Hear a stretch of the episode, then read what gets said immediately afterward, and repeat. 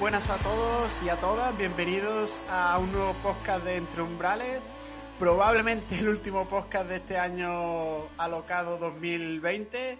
Y bueno, aquí estamos Eduardo y un servidor para hablaros como siempre sobre tecnología de deporte de resistencia, entrenamiento, biomecánica y en definitiva todo lo que os pueda ayudar a disfrutar y a obtener un mejor rendimiento en vuestro deporte favorito. Eduardo, ¿qué tal? ¿Cómo estás?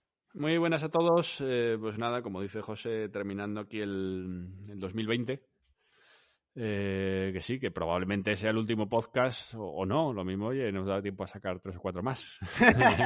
bueno, lo veo complicado, pero... Igual, igual alguno, mm, por alguno digo uno, eh, metemos, pero que, las fechas no son, no invitan a ello. No prometemos nada. Y, lo que tú dices, no prometemos nada. Oye, a lo mejor como nos van a confinar y nos van a obligar, decir, no. 31, como no hay otra cosa que hacer, por no acostarse a las 11 de la noche, pues eh, dice, venga, vamos a grabar un poco. Venga, vamos, aquí tomándonos la uva. Podemos hacer eso, tomar las uvas en directo. Pues mira, eh, sería algo innovador. Pero vamos, que, si no hay nada en, en lo que queda de mes de diciembre, que no se extrañe. Además, tampoco estaréis vosotros pendientes de, aguantar a las palizas que os damos. Así que, sí, eh, de hora y media aquí escuchándonos a nosotros. Así os damos descanso también. También lo merecéis de vez en cuando. Eso es, eso es. Bueno, Eduardo, ¿te ha llegado ya el, correo de Strava diciéndote lo que has entrenado este año? Pues no, el correo no me ha llegado. El correo no. Me ha llegado el aviso de que lo, de que lo podíamos ver ya. Mm, porque me lo has dicho tú. yo lo, lo, estaba esperando, hombre, no con ansia, Sí, pero bueno, es curioso, ¿no? Es curioso. Sí, es muy curioso mm, precisamente por el año en el que estamos. Efectivamente. Para el que no sepa lo que estamos hablando o no tenga Strava, eh, pues Strava a final de año te manda siempre un... Te hace un vídeo, ¿no? un vídeo resumen en la aplicación pues eh, con, con, tu actividad a lo largo del año, lo que has hecho, lo que no has hecho, días de entrenamiento, eh, distancia, deportes. Entonces está muy curioso el ver eso en, en qué has estado empleando tu tiempo, en qué has estado perdiendo el tiempo. ¿Y, cuántos días de sofá has tenido? Uy, eh, bueno, José ha tenido más días de sofá que yo. ¿eh? Pues vamos, vamos a empezar por los días de sofá. Si te parece, vamos comparando uno a uno. A ver, a ver quién tiene más puntuación al final del todo. Días de sofá. Bueno, yo he entrenado este año, según Strava, 233 días. Eduardo, ¿y tú? Qué vergüenza. Qué vergüenza. Eh, vamos, es para, es para que te dé vergüenza, ¿eh? Para que me quiten el título de entrenador. Exactamente. Pues mira, lo mío no ha estado tan mal, porque teniendo en cuenta que todavía quedan 13 días para, para final de año, que hoy no he entrenado, mira, ya son 14, dos semanas, pues he entrenado 313 días este año. Buah. Así que me da, pues. Me, has dado una eh, paliza. Casi todos. Punto para Eduardo. Vaya, prácticamente. Descansar, es descanso poquito, ¿eh? Sí, sí, ¿eh? Poquito, la verdad. Un tío que cumple ahí al pie del cañón. Prometo para este año aplicarme el cuento e intentar igualarte. Horas de entrenamiento, Eduardo. A mí me salen, según Strava, 366. ¿A ti? 418. Toma. ahí, ahí. Me vuelve, superando. Me vuelve a reventar. Otro punto para Eduardo, 2 a 0. Distancia recorrida este año, Eduardo. A mí me salen 7.327. Uy, ahí te paso por poquito. Uy. 7.577 kilómetros. Uy, bueno, bueno, bueno. Ya empezamos a, nivelarlo, pero sigue siendo otro punto para ti. Bueno, pero tú, tú haces más bici que yo. Eso es, que, que cunde más que la carrera y que la natación. Entonces, un punto más merecido todavía para. No, no, puntito, puntito pequeño porque poco kilómetro. Bueno, bueno. Ya, ya llegarás al desnivel. Es que mi sofá es ya. desnivel acumulado. Según mi Strava, 121.087 metros. Ah, pero eso es porque tienes el altímetro estropeado. no tengo el sensor calibrado. Y te, marca de más, seguro. Pues, yo 76.000 metros nada más. Pues no te extrañe que esté mal calibrado. no, es que yo es que estoy en la costa. Es verdad. Y, los días de llano lo puedo hacer llano. Efectivamente. A mí aquí es que hay poco llano. No tú ahí el llano en el sofá, lo, dicho. Efectivamente, por eso tengo tantos días de sofá. porque el día que te toca llano te toca sofá. Oh, ¿Tienes por ahí actividad más larga? Sí, 130. ¡Oh! Te gano en esa, ¿eh? 160. No, 160. 160. Bueno, bueno, 3 a 2. Empieza a remontar. Entonces ya pasamos a lo siguiente, ¿no? No, no, no. ¿Y la, y la de máximo desnivel acumulado en una... Ahí, ahí ya, mm, ¿para qué te voy a decir nada si, si está claro que con 160 kilómetros y teniendo en cuenta eh, que mi año de desnivel positivo del día mm, han sido solo 1385, que yo, mm, la verdad que, que yo pensaba que algún día más de montaña había hecho, pero hay que salir del llano, ¿eh?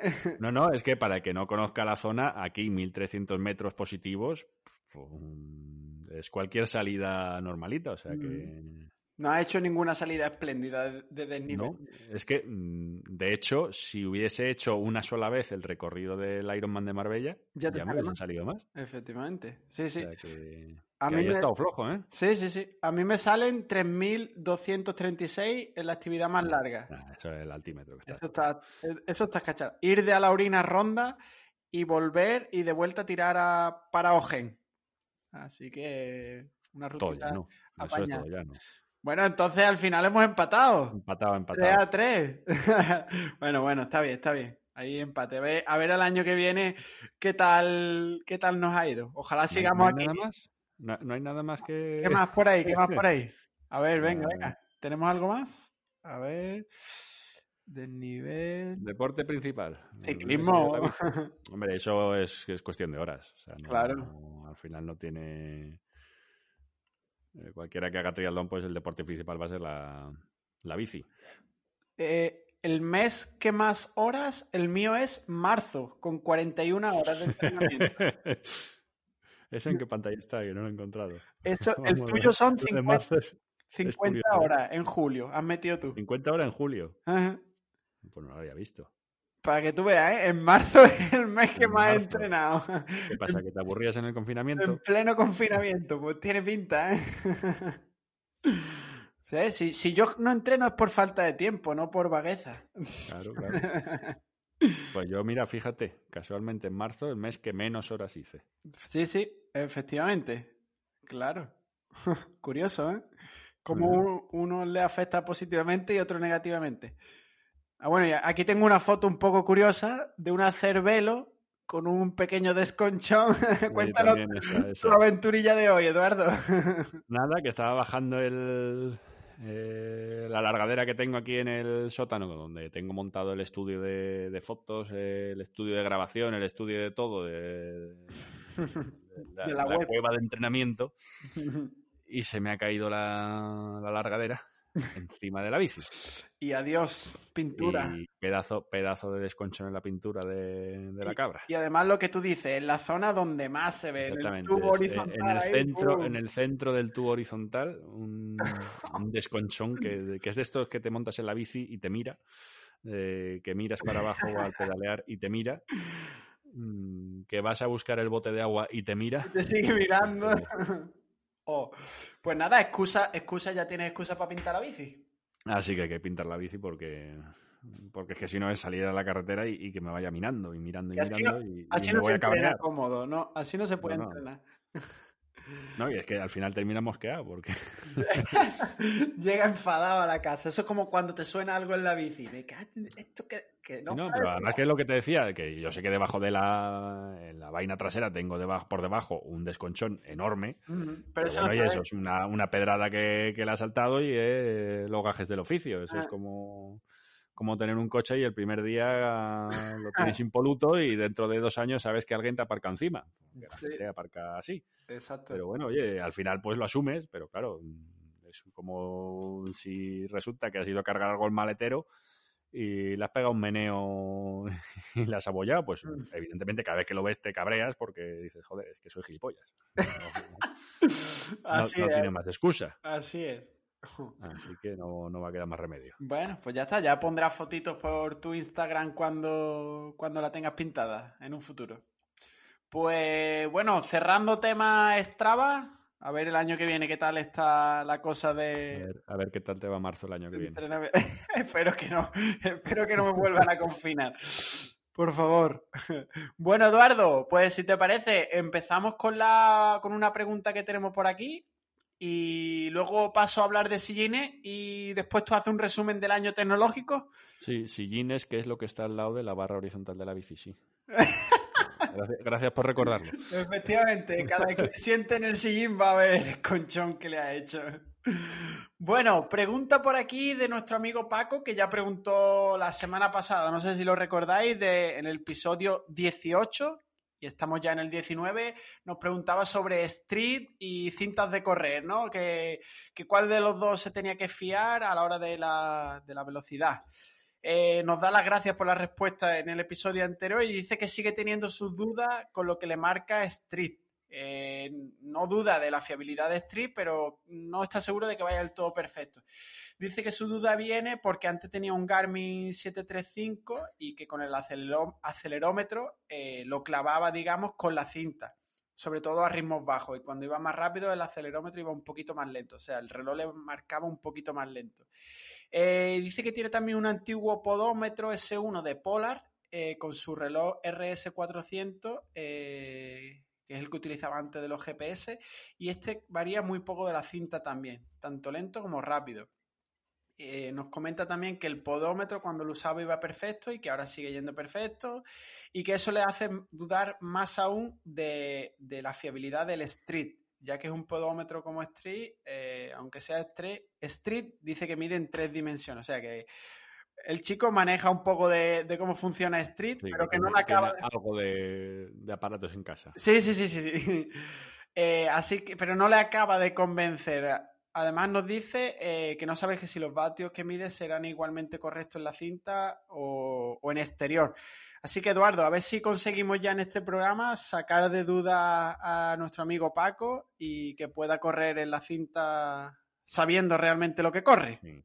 Que, sigo diciéndole que indudablemente que se fíe de Street, eh, porque además, de hecho, en, las notas del programa lo pondré enlaces a alguna de las eh, de las notas que tiene el, propio fabricante en, su página web de soporte hmm. acerca precisamente de eso, de, correr en, cinta y porque la cinta no marca lo que tiene que marcar eh, y demás. Hmm.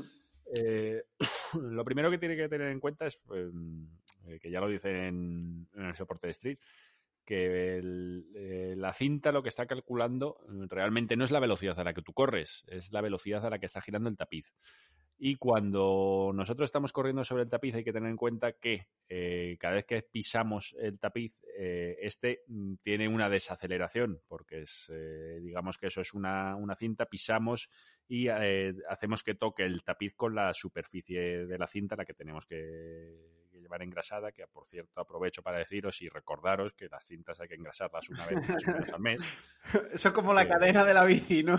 Sí. hay que engrasarla, pero nunca... lo que nunca, lo que nunca hacemos, pues, eh, pues eso, que, que no, es, no, es mal momento para, para, recordarlo. Ahora además que, llega el invierno y que muchos eh, volveréis a la cinta, pues eso, que le echáis un poquito de, de grasilla que, que lo agradece. Entonces, cada vez que hacemos una pisada, mm, hay una desaceleración del tapiz. Y cuando volvemos a dar la zancada y nosotros estamos en el aire, el motor de la cinta lo que va a hacer es acelerar eh, el tapiz para recuperar la velocidad a la que estaba moviéndose antes.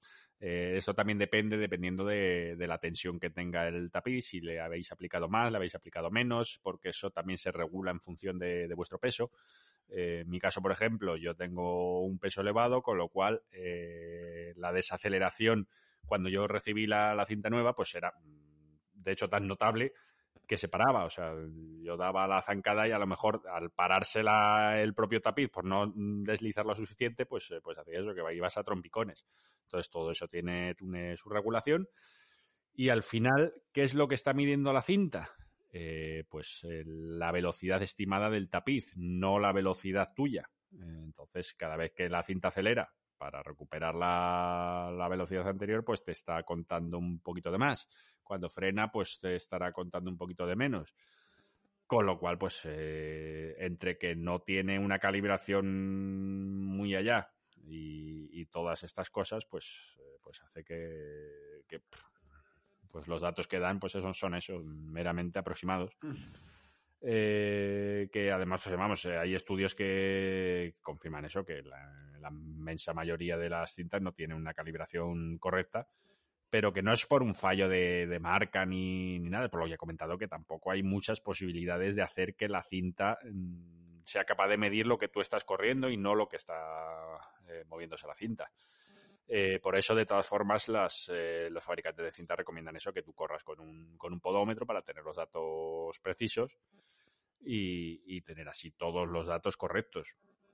Eh, en comparación del podómetro que, comenta Paco que tiene con el de Street, pues al final el podómetro de Polar antiguo no consta más que un acelerómetro que lo que hace es eh, simplemente detectar eh, la longitud de la zancada, que ya de por sí es más preciso que, lo que la propia cinta y bastante más preciso que, que lo que es una medición del acelerómetro interno del reloj porque al final, eh, mientras que el reloj está midiendo desde la muñeca y ahí está, mm, pues calculando así a, ojo de, de, buen cubero.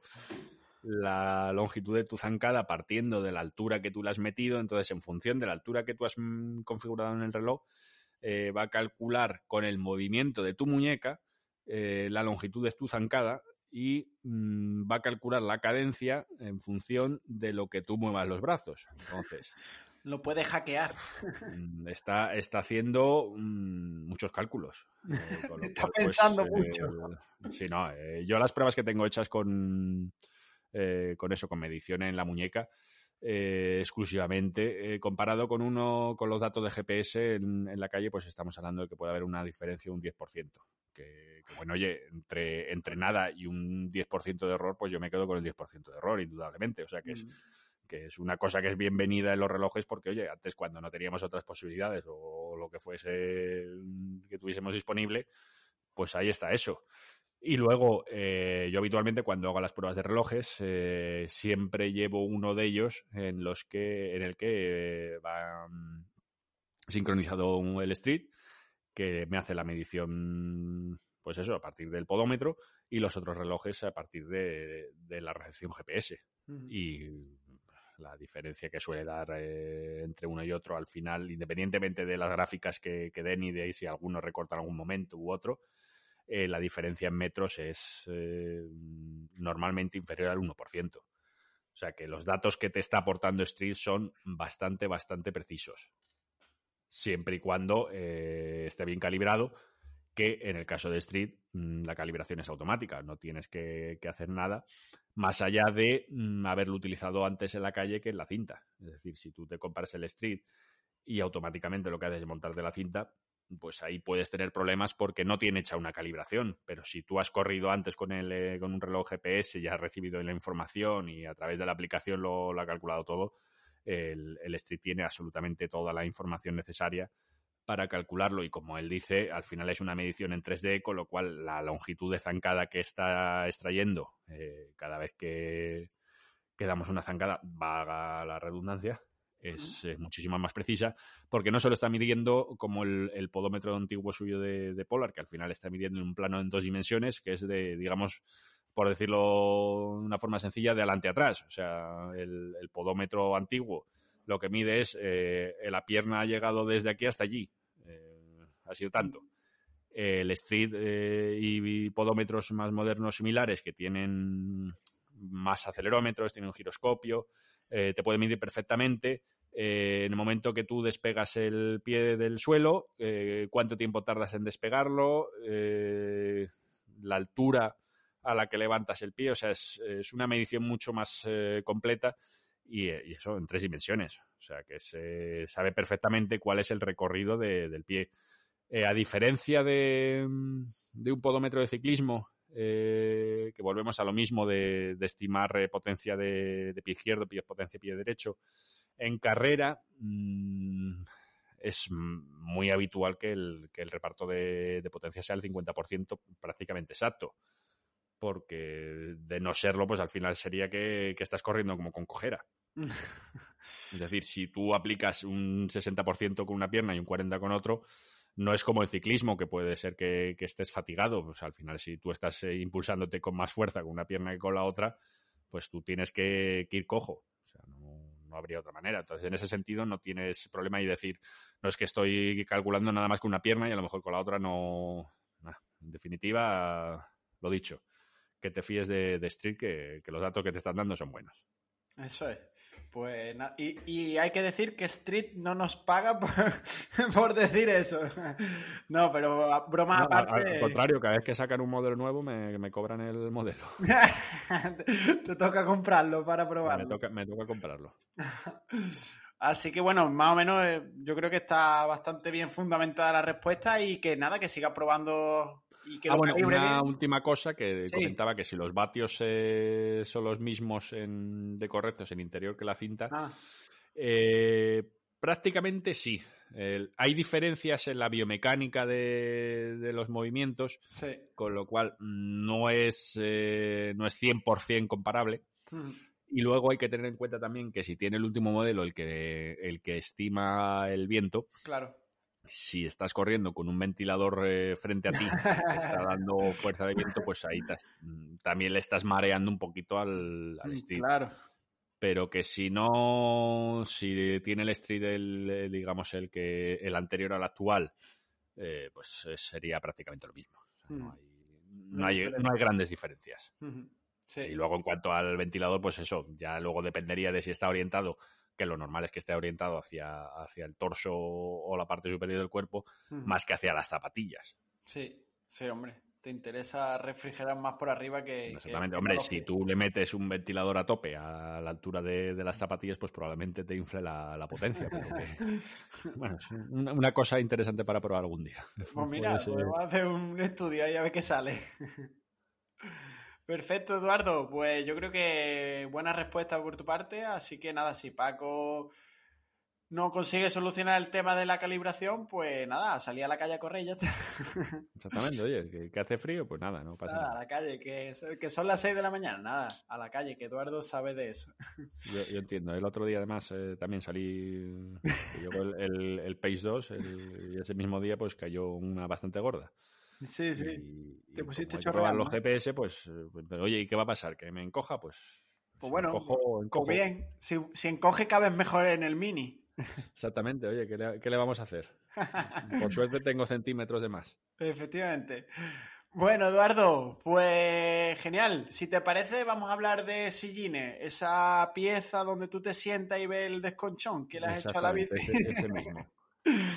Bueno, sillines, pues seguimos un episodio más haciendo un repaso a todos los ajustes que podemos hacer sobre la bici para acabar de, ponerla en nuestras medidas. Y hoy vamos a hablar de sillines. Hemos hablado ya desde los pedales, hemos ido subiendo por las bielas, platos, eh, ajustes del sillín, que es lo que hablamos la, semana anterior, tanto en altura como en avance, retroceso, inclinación.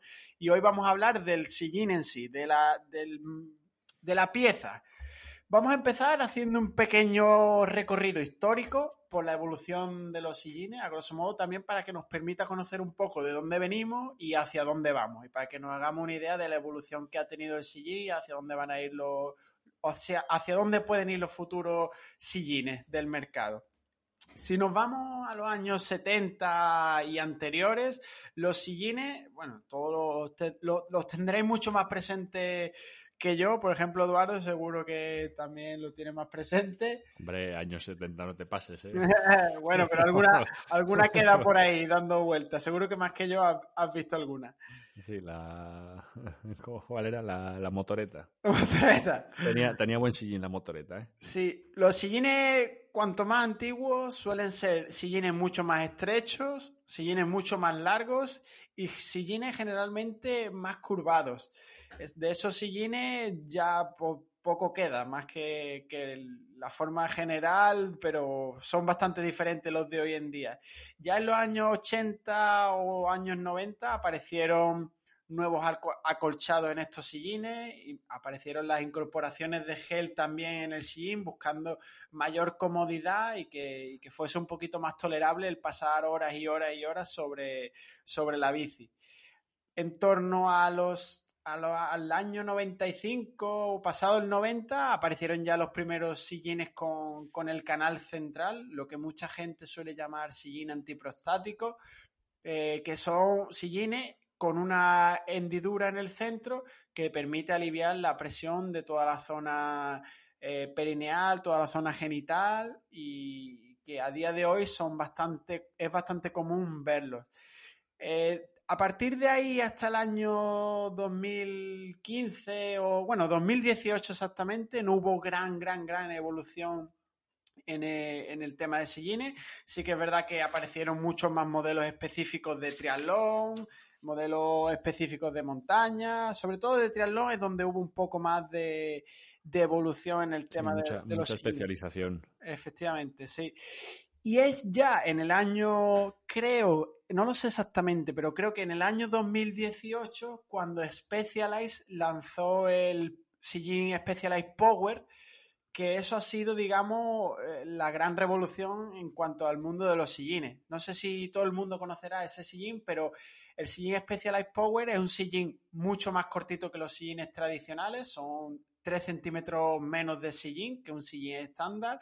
Sillín con una hendidura central un poco más grande de lo, que se venía usando hasta ahora.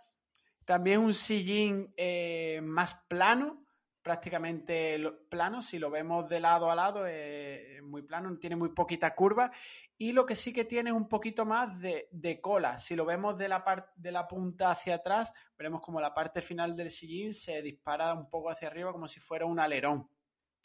Este sillín supuso una revolución en la, forma en la que los fabricantes concebían, concebían, los sillines, porque si nos vamos a cada marca a día de hoy, tiene un sillín muy, muy, muy parecido a este de Specialized Power. Desde Sella Italia, que, que ha, sido uno de los últimos en incorporarse, como Pro, prácticamente todas las marcas, eh, Prólogo también, todas las marcas tienen un sillín similar, cortito, con canal central, con un poquito de... Lo de la curva ya es un poco más característico de Specialized, lo del aleroncillo ese de atrás. Pero en definitiva fue un sillín que ha revolucionado eh, la forma de, entender el sillín por las marcas y, uno de los cambios más grandes desde que de la aparición del canal central o desde la aparición de las inserciones de gel o el almohadillado. También eh, ya la tendencia en estos últimos años, de hecho en este año ya, 2020, se ha lanzado un sillín también de Specialized eh, que es, está impreso en 3D y tiene una especie de, diseño, en vez de, en lugar de tener un acolchado, es como un panel de abejas, tiene multitud de, de uniones y está entrelazado de forma que si tú lo miras ves que hay huecos en el sillín, pero está todo, todas las, son como hilos unidos unos con otros. En teoría lo que... es como si fuese el, upper de una zapatilla, eh, pero más rígido, evidentemente. Efectivamente, así es. Y es como, sí, como una, eso, o como un panal de abeja. A ver si podemos dejar algún, alguna fotillo en las notas del episodio. Y Specialized lo que, lo que nos lo que comenta en su web es que este sillín se adapta a la anatomía de cada persona. Se, tiene la capacidad de adaptarse a la forma de tus isquiones y ser mucho más individual y adaptarse, adaptarse mucho mejor a las características individuales de cada uno. Hasta a día de hoy. Lo que pasa es que no has dicho el precio. Eh, bueno, creo que son en torno a 300 euros eh, ah, el modelo. Y 400 también. Y 400, ¿no? 300 y pico, ¿no? Que lo estoy viendo ahora. 400 euros. Specialized Mirror. el que quiera que le eche un vistazo, que sí, que es verdad que es carillo. No veréis mucho por la calle porque ya veis que el precio, sí, efectivamente, 399. El precio es prohibitivo pero eh, probablemente la tendencia en un futuro sea a que cada vez haya más sillines de este tipo y obviamente abaraten, se abaraten mucho más los costes de adquisición de un sillín como este. Bueno, basta con que llegue algún fabricante chino que lo quiera hacer y... no, pero al final es, eh, pues Specialized está ahora cobrando el, eh, todo el desarrollo del sillín. Pues, I más D, Exactamente, que es... que tuviese el sillín y dices, pues esto de coste será 20 euros, pero claro, todo lo que han gastado hasta llegar ahí, pues eh, es lo que, lo que estamos pagando. Eso es. Y luego llegará otro y se aprovechará de todo este trabajo y... lo que comenta, dentro de, dentro de cuatro años, pues eh, esto será ya más común, con lo cual no hay, no hay tanto y más de que, digamos, que cobrarte. Así que, los precios pues irán a la baja. Así que bueno, iremos viendo cómo evoluciona. Este sillín, el Specialized Mirror, tiene prácticamente la misma forma que un Power, un poquito más redondeado, que esa, esos son uno de los pequeños inconvenientes que puede tener el Power, que por eso lo han ido evolucionando y han sacado versiones. Ahora hablaremos más adelante de las formas de los sillines. Y bueno, ya de cara a un futuro, pues el futuro de los sillines probablemente pase por este tipo de sillines, pero hechos a medida.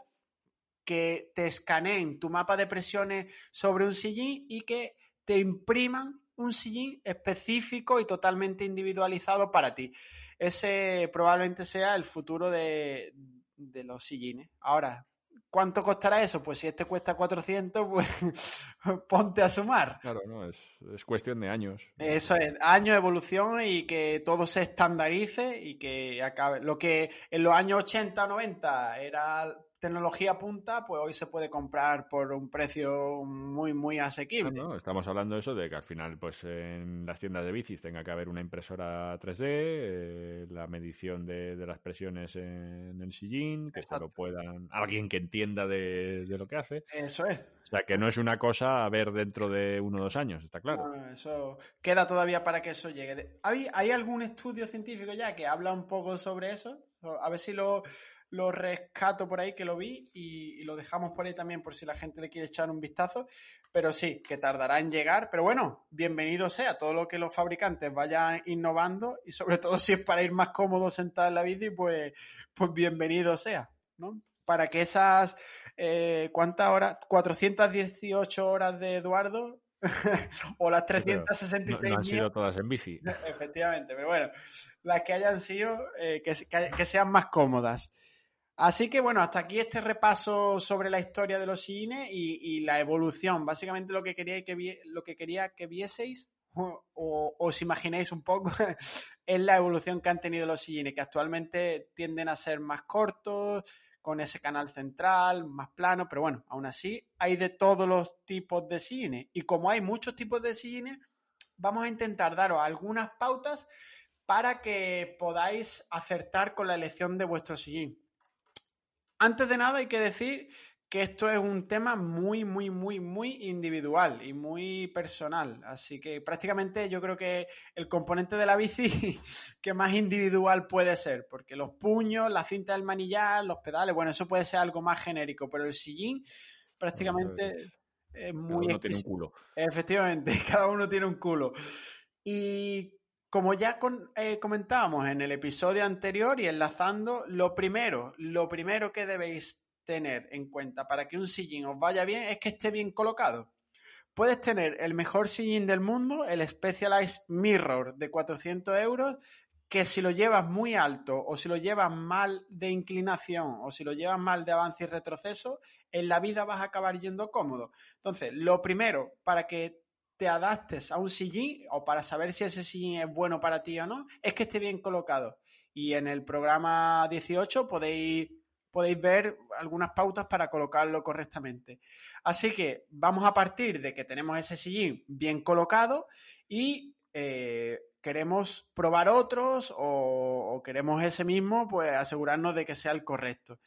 Eh, voy a decir una serie de puntos que no necesariamente tienen que, seguir un orden de, importancia. Más o menos intentar ordenarlo por prioridades, pero no es que sea el uno el que sí o sí tiene que ser el primero. Así que vamos a empezar por la anchura de isquiones. Muy probablemente todos los que nos están escuchando, o muchos de ellos, habrán ido a una tienda a intentar buscar un sillín y si en la tienda son un poco especializados y se preocupan por dar un buen servicio, os habrán sentado en una silla o en una caja con un gel para, medir eh, vuestra anchura de isquiones, ¿no? Los huesecillos del culete, pues cuánto están separados uno de otro. Y probablemente os hayan sentado en esa caja con las piernas a 90 grados y el tronco erguido. Eh, hay un pequeño fallo, es que cuando tú vas en bici, a no ser que lleve una bici de paseo por el paseo marítimo, no llevas el tronco erguido, en absoluto. Lo llevas más bien tumbado, y más si vas, por ejemplo, en una de carretera aero o ya no, digamos en una cabra. Entonces, ahí, si os van a usar esa técnica, por lo menos que, que os inclinéis en una posición similar a la que vais a llevar en la bicicleta. Eso puede ser un punto de partida que bajo mi punto de vista mm, no es muy útil. Prácticamente podríamos descartarlo, pero bueno, si no tienes ni idea, pues por algo se puede empezar. Eh, el la segunda opción que tenemos para determinar la anchura del sillín es el ensayo-error. Al final, probando, probando, probando, llegarás a encontrar el sillín que mejor te vaya a ti. Para eso y para no dejarte una pasta, lo que decía antes, si encontráis una tienda especializada y que sean atentos, tendrán un muestrario de sillines de test. Estos sillines los podréis ir probando durante una semanita y decidir si son vuestro sillín o no. Pero recordad que tiene que estar el sillín bien colocado, tanto de altura como de angulación. Y ya por último, una tercera técnica que, que también requeriría de tener diferentes sillines de test es el mapeo de presiones coger diferentes sillines, montar tu bici o en el rodillo o en la calle, ponerle un sillín, ponerle la funda y irte a pedalear. Y junto a lo que nos digan las sensaciones del ciclista con las presiones del sillín, de, la alfombrilla que hemos colocado en el sillín, podremos decidir si ese es el adecuado o no lo es. Eh, al final, ya lo comentamos creo en el episodio anterior, la alfombrilla esta lo que nos da es como una especie de mapa de calor de dónde hay más presión o de cómo se reparten las presiones sobre, sobre el sillín. Pues si vemos que hay un excesivo apoyo en la parte del periné, en la parte anterior de la mitad hacia delante del sillín, y este sillín está bien colocado, pues probablemente ese, ese sillín no sea para ti. O si hay mucha presión en la zona central, pues probablemente necesites uno con canal central. En definitiva, eso va a ser la mejor guía porque vamos a tener una imagen real de cómo está apoyando nuestro culo con el sillín. Así que en cuanto a anchuras, eh, si podéis tener un análisis de presiones en el sillín con diferentes sillines, eso sería lo ideal. Eh, para luego, para tener en cuenta también a la hora de elegir el ancho del sillín, si tenemos alguna patología o alguna necesidad especial, eh, prostatitis, chicas que tengan más sensibilidad en la zona genital, incluso chicos también, pero se suele dar más esta sensibilidad en las chicas o casos ya muy especiales como por ejemplo un chico que me llegó que tenía eh, un ganglio que se le inflamaba por un problema del sistema linfático entonces tuvimos que buscar un sillín que tuviese mucho hueco eh, central y que le permitiese tener la menor presión posible en ese, en ese espacio. Y entonces ya serían casos muy especiales que hay que analizar de forma individual. Eh, el sillín que, le que utilizamos con este chico creo que era el Selle Italia, era Selle Italia, modelo e SLR creo que era. De todos modos, si, si lo recuerdo, lo ponemos también ahí en las notas. Siguiente punto que debemos tener en cuenta, el uso que le vamos a dar a ese sillín. No es lo mismo como decía Eduardo, los sillines cada vez se han especializado mucho más y no es lo mismo un sillín para mountain bike que un sillín para carretera que un sillín para triatlón. Para triatlón está claro que la forma es totalmente diferente. ¿Por qué? Porque la pelvis eh, se coloca en una posición mucho más inclinada hacia adelante que en un sillín de, que, bueno, que en una posición de carretera o que en una posición de montaña. Ya por simple hecho de ir acoplado, de ir con los codos apoyados en los apoyacodos, nuestra espalda va a ir mucho más plana y en consecuencia nuestra pelvis se va a rotar un poquito más hacia adelante, por lo que los isquiones, los huesecillos que hablábamos antes del culete, van a apoyar menos y va a ser las ramas púbicas las que se apoyen más. Si, palpamos los isquiones, las ramas púbicas sería eh, el hueso que continúa hacia la zona del pubis. Pues toda esa rama púbica sería la que apoyaría en un sí. Por eso también los sillines de triatlón son más anchos en la punta, porque necesitan acoger ese apoyo de las, de ramas públicas y, dar, estabilidad y que no se clave en la zona del periné, la zona genital. Entonces, si te ponemos apoyo, pues podemos repartir la presión por más superficie. Por eso los sillines de triatlón suelen ser más anchos en la punta y suelen tener un canal central que, que continúa hasta, hasta salirse del sillín por delante, para que los nervios púbicos no se, no se claven eh, en el sillín. En cuanto a los sillines de, de montaña, bueno, los de montaña y de carretera son muy similares, pero sí que es verdad que a mí me gustaría dar una recomendación con respecto a los de montaña y es que no sean excesivamente anchos. ¿Por qué? Porque tú en una bici de montaña te tienes que mover bastante y tienes que entrar y tienes que salir del sillín. Si el sillín es muy ancho, probablemente cuando te vayas a mover hacia adelante o hacia atrás, los muslos se te enganchen en el, en el sillín y te dificulte un poquito el manejo de la bicicleta.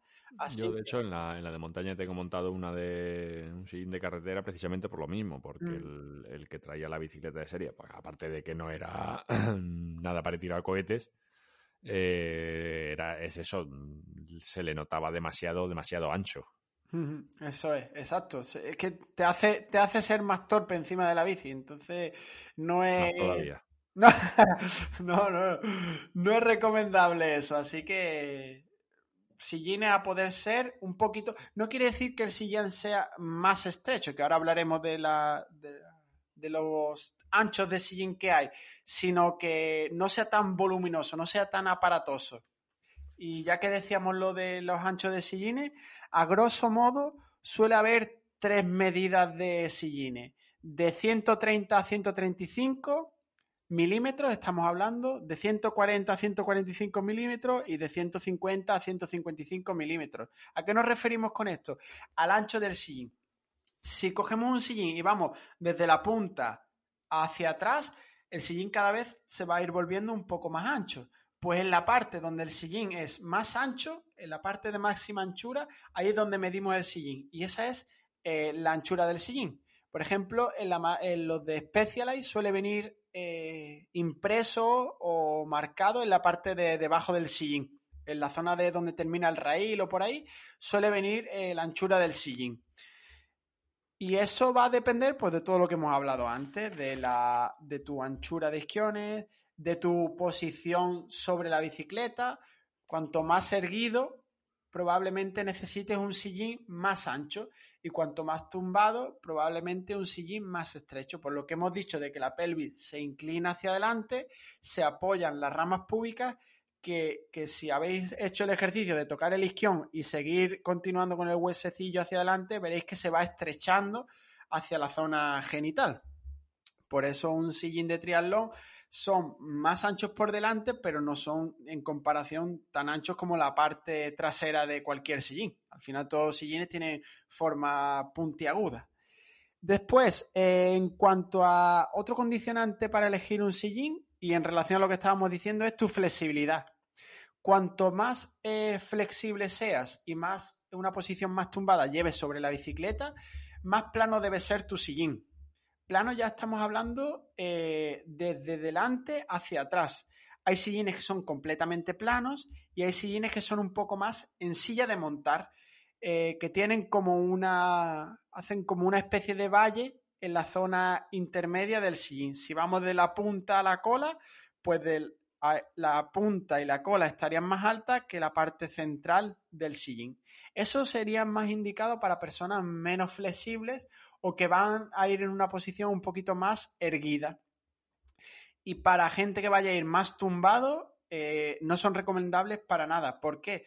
Porque si, si, pensamos un poco en esa hendidura que tendría el sillín, o esa sería como, como un bol, recogería mucho la pelvis. Entonces, cuando nos queramos inclinar hacia adelante, nuestra zona genital se va a comprimir contra esa, contra esa subida que tendría el sillín. No sé si, si, estoy consiguiendo que os hagáis una idea de lo que quiero transmitir, eh, pero la idea es que cuanto más plano sea el sillín, más fácil vas a poder tumbarte hacia adelante, más fácil vas a poder acoplarte sin que tu zona genital se encuentre con un borde con el que chocar.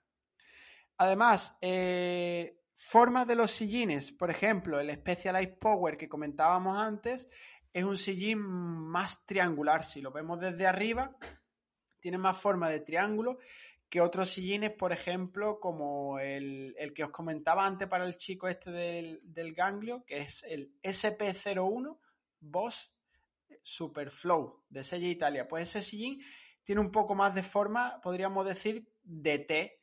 Si vamos siguiendo el sillín desde delante hacia atrás, tiene una parte inicial que es prácticamente recta, que tiene el mismo ancho, y ya luego solo en la parte final se abre un poquito más.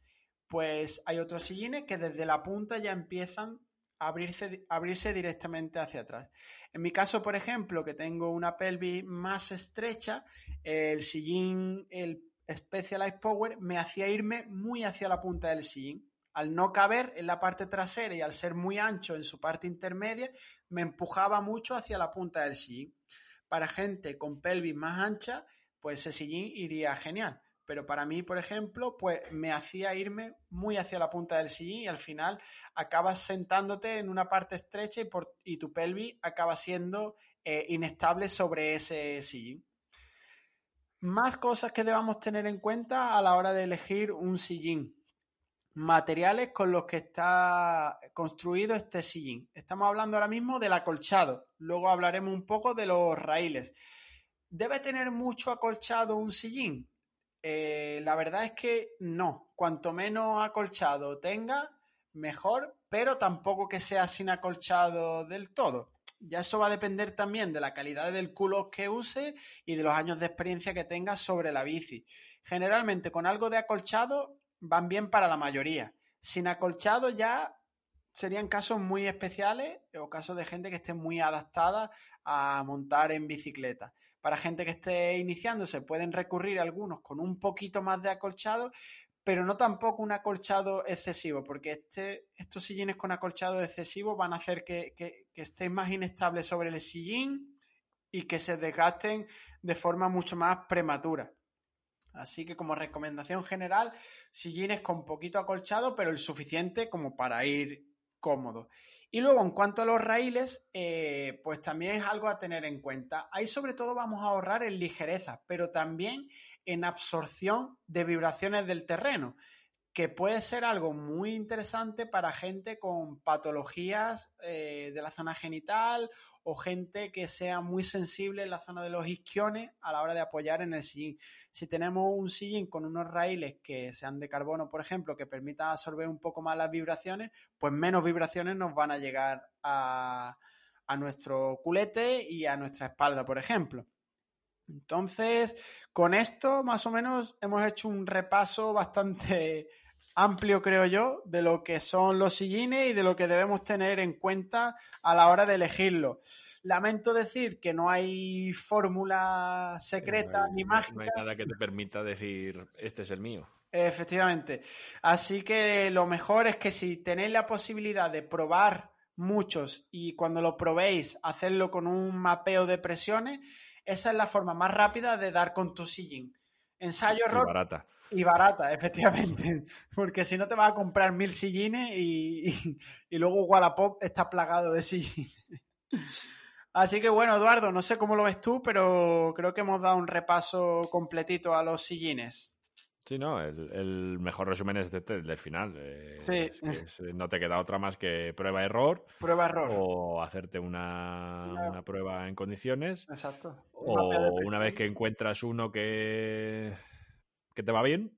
Cómpralo igual, compra siempre el mismo. O quédate bien, eh, pues eh, con todo lo que has comentado de, anchura, de, forma, de longitud, para que cuando se te desgaste o lo Compres el más similar. Exactamente, uno que se parezca lo más posible. Efectivamente, que pueden ser marcas diferentes, pero mientras la forma sea muy parecida, pues te va, te va a ir bien probablemente. Con Y que una vez que entiendes eh, pues todo lo que has estado explicando y que sabes eh, a qué viene la anchura de esto o a qué viene mm. el espacio interior, pues en el nuevo digas, ah, pues a lo mejor me apetece probar más esta característica y lo demás ser todo igual. Entonces, pues eh, ahí ya pues tienes el conocimiento eso que te permite el decir eh, o el elegir un, un, sillín más allá de es que este es más bonito que el otro.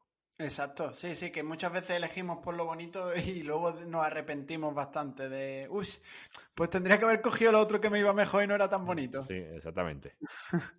Pero bueno, hay miles de, sillines donde elegir y, cada uno, pues al final, buscando, buscando, podrá encontrarlo o si se deja asesorar, pues lo encontrará antes y se ahorrará dolores de culo, adormecimientos genitales y, y problemas mayores.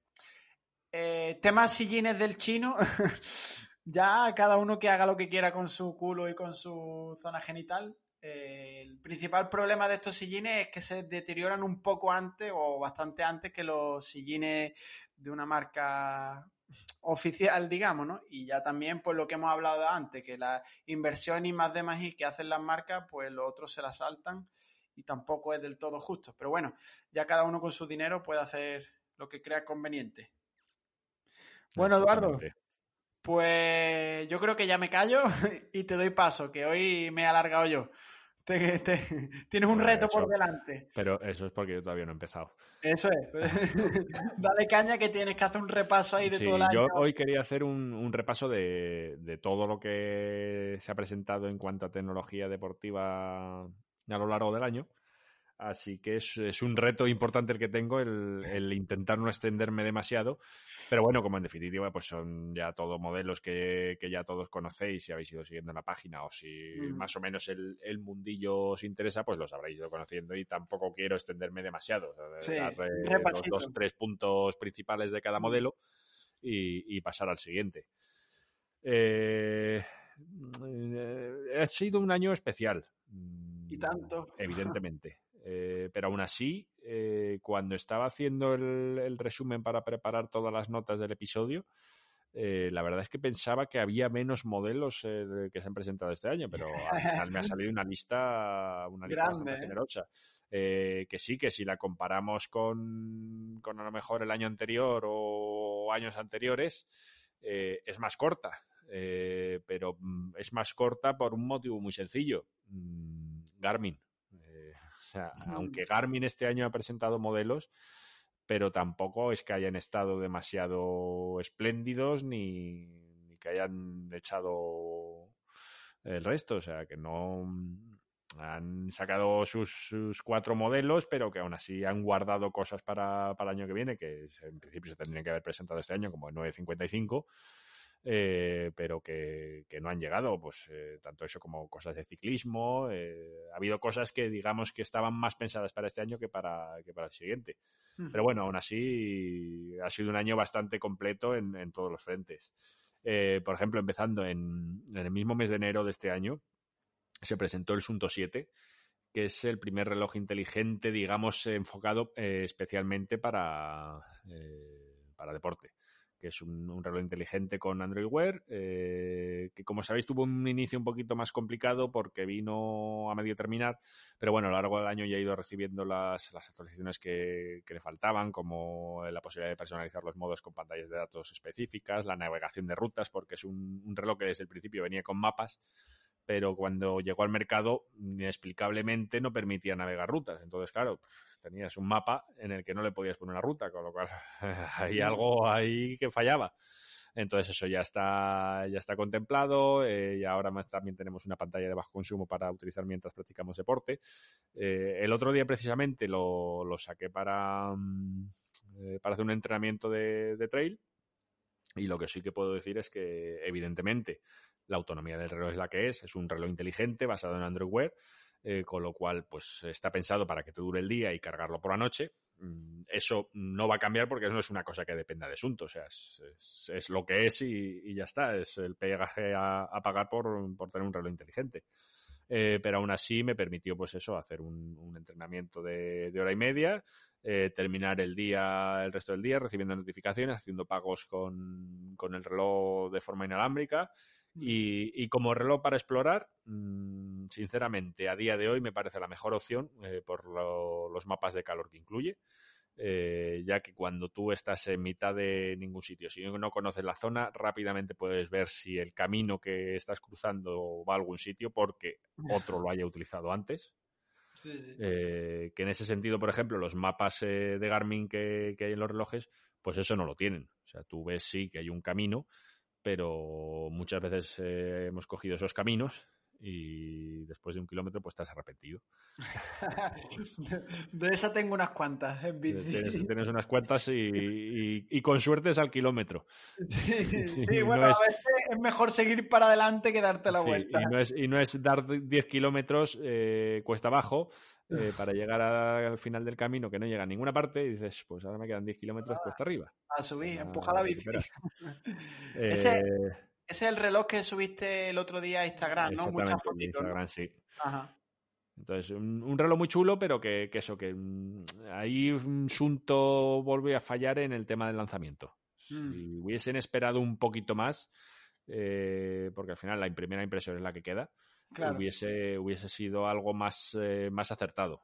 Eh, me parece un buen modelo, pero mm, que salió con fallos y eh, que no, no, ha permitido calar a la gente. Pero bueno, esperemos que vayan aprendiendo y, no, sigan con estos fallos como, como ya tuvieron con los Spartan inicialmente. Entonces, pues vuelven a caer en la misma piedra. seguimos. El mismo mes de enero también se presentó el Sunto 3 básicamente era el mismo Asunto 3 Fitness que tenían, que era un, más que un reloj GPS, vamos, porque no tiene GPS, es un, monitor de actividad, pero con forma de reloj. Eh, tenía nuevos colores, eh, la fabricación en vez de ser en China ahora ya era en Finlandia, pero básicamente es el, mismo Asunto 3 de fitness de toda la vida, eh, sin, nada, sin nada adicional. enero también tuvimos el sensor de pecho, el Polar, el H9. Eh, que es el hermano pequeño del H10, eh, que es un. El H9 es un también, eh, al igual que el H10, es dual, ANT plus Bluetooth. La diferencia principal que tiene es que mientras que el H10 permite tener de, dos conexiones simultáneas de Bluetooth, el H9 es solamente una. puedes tener todas las conexiones que quieras de ANT plus y una conexión de Bluetooth.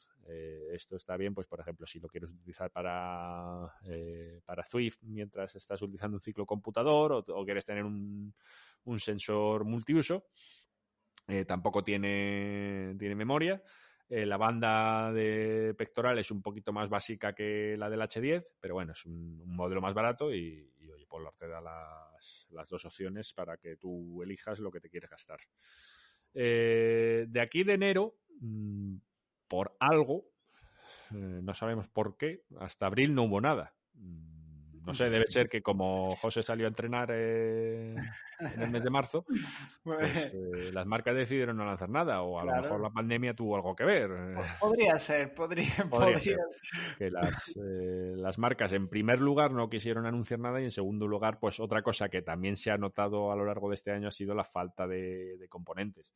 en varias marcas porque incluso, por ejemplo, en el caso de Sunto, el Sunto 7 tuvo bastante eh, problema de, esto de fabricación, porque aunque no se fabricase en China íntegramente o se monte en Finlandia o como lo queramos ver, al final no se fabrica, por ejemplo, en el caso de Sunto no se fabrica absolutamente todo en, Finlandia.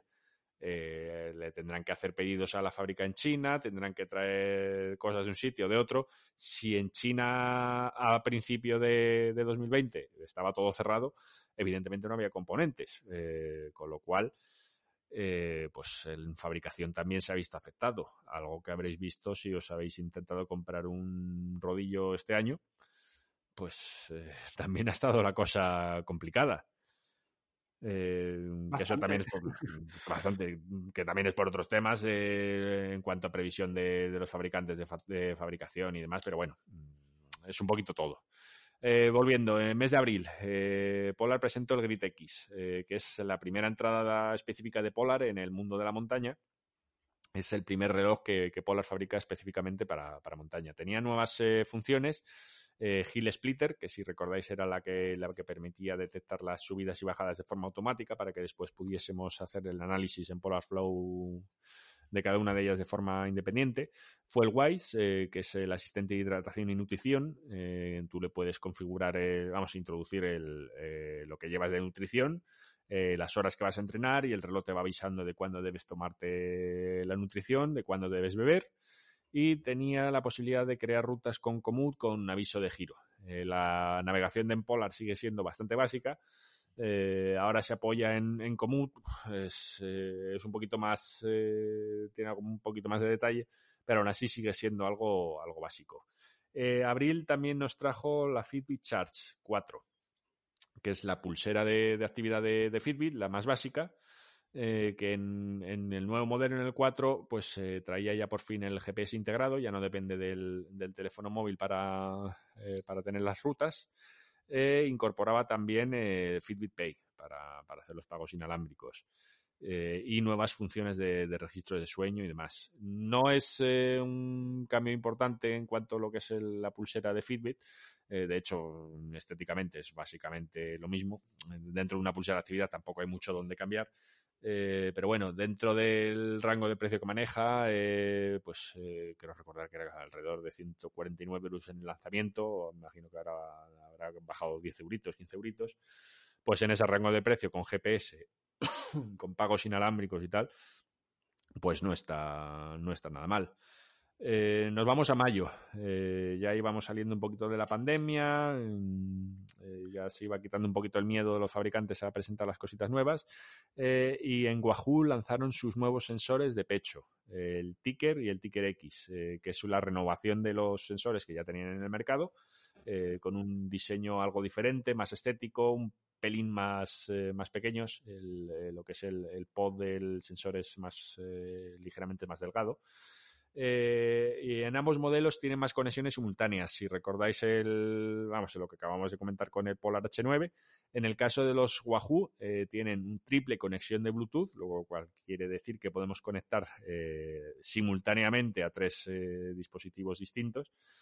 por ejemplo, a un ordenador donde tengamos Swift, a un teléfono móvil y a un reloj que solo soporte un sensor de Bluetooth con lo cual está bastante cubierto todo, todo lo que podamos necesitar.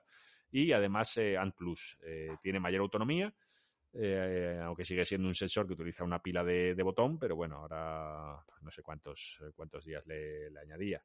diferencia entre Ticker y Ticker X es que el Ticker X tiene dinámicas de, carrera para, Garmin, que si, recordáis, pues es igual que el HRM RAN o el HRM Tri de Garmin, que te permite pues tener eh, longitud de no longitud de zancadales te lo te lo lee a partir del reloj.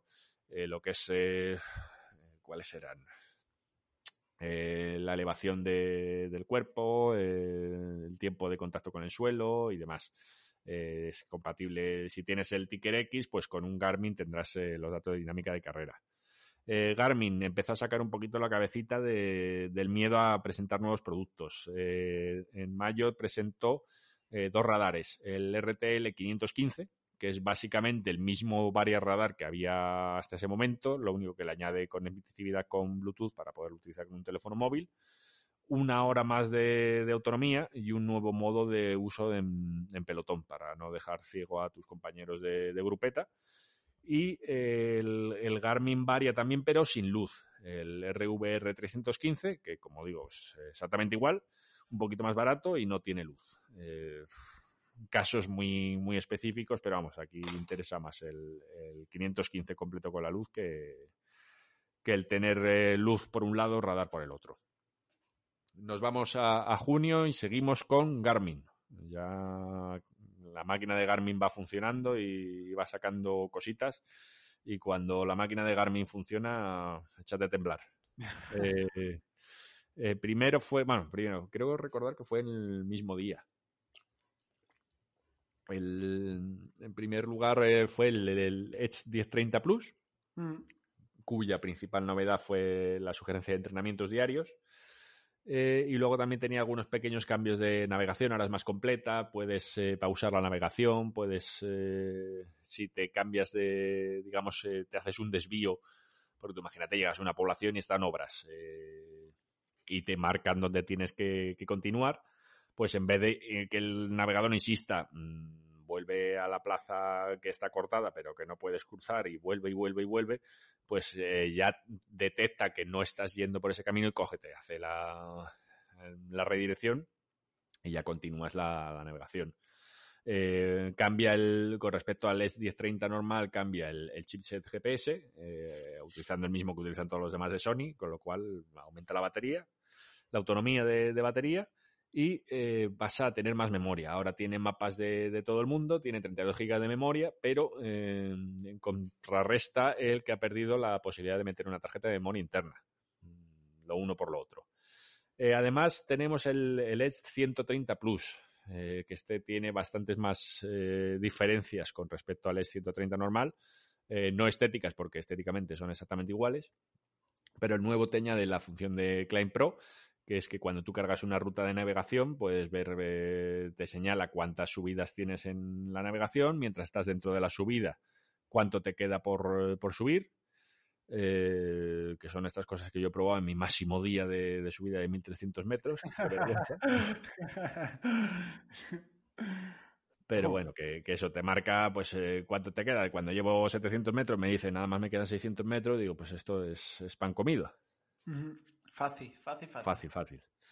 Eh, es compatible con rodillos inteligentes, lo cual quiere decir que puedes controlar la dureza y además como también el, 130 Plus es compatible con eh, los entrenamientos avanzados de Training Peaks, de Garmin y demás, además de poderlos hacer en, en el exterior, pues como tiene el control de rodillo, podrías cargarlo en el, en el ciclo computador y este controlar el rodillo y la dureza pues de cada intervalo y mayor autonomía por el mismo motivo del 1030 Plus de añadir el chipset de, Sony.